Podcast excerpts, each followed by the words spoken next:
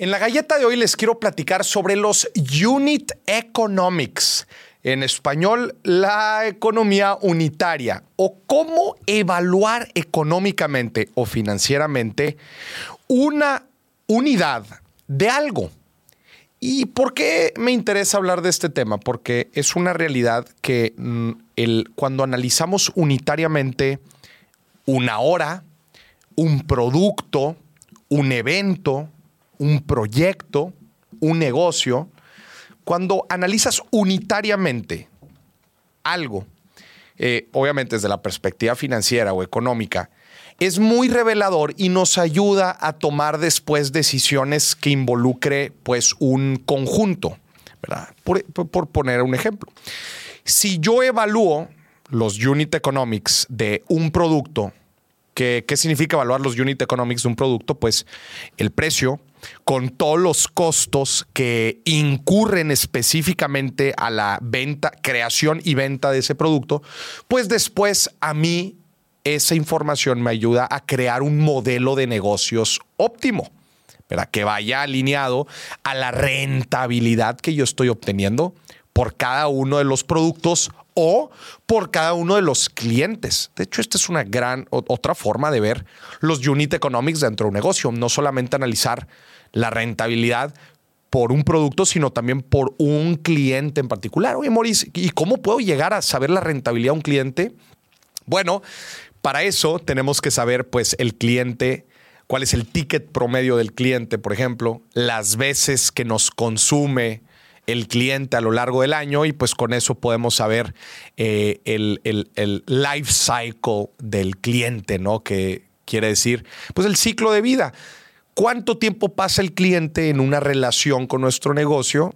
y cuánto es el valor total que le genera un solo cliente a nuestro negocio.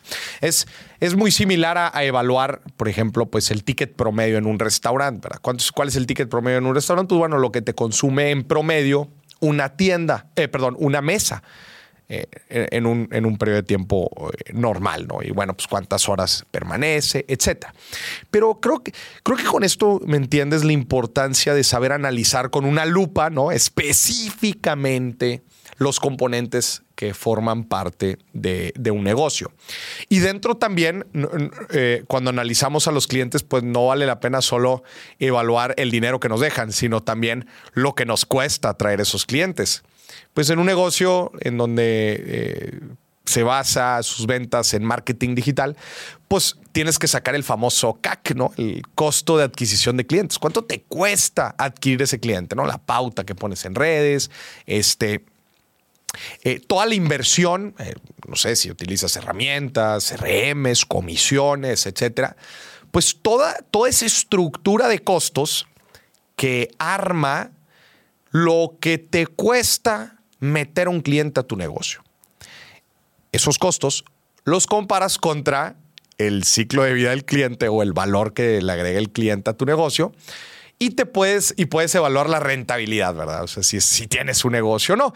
Y sobre todo, cómo poderlo escalar, que era lo que te decía, eh, la importancia de, de entender los unit economics.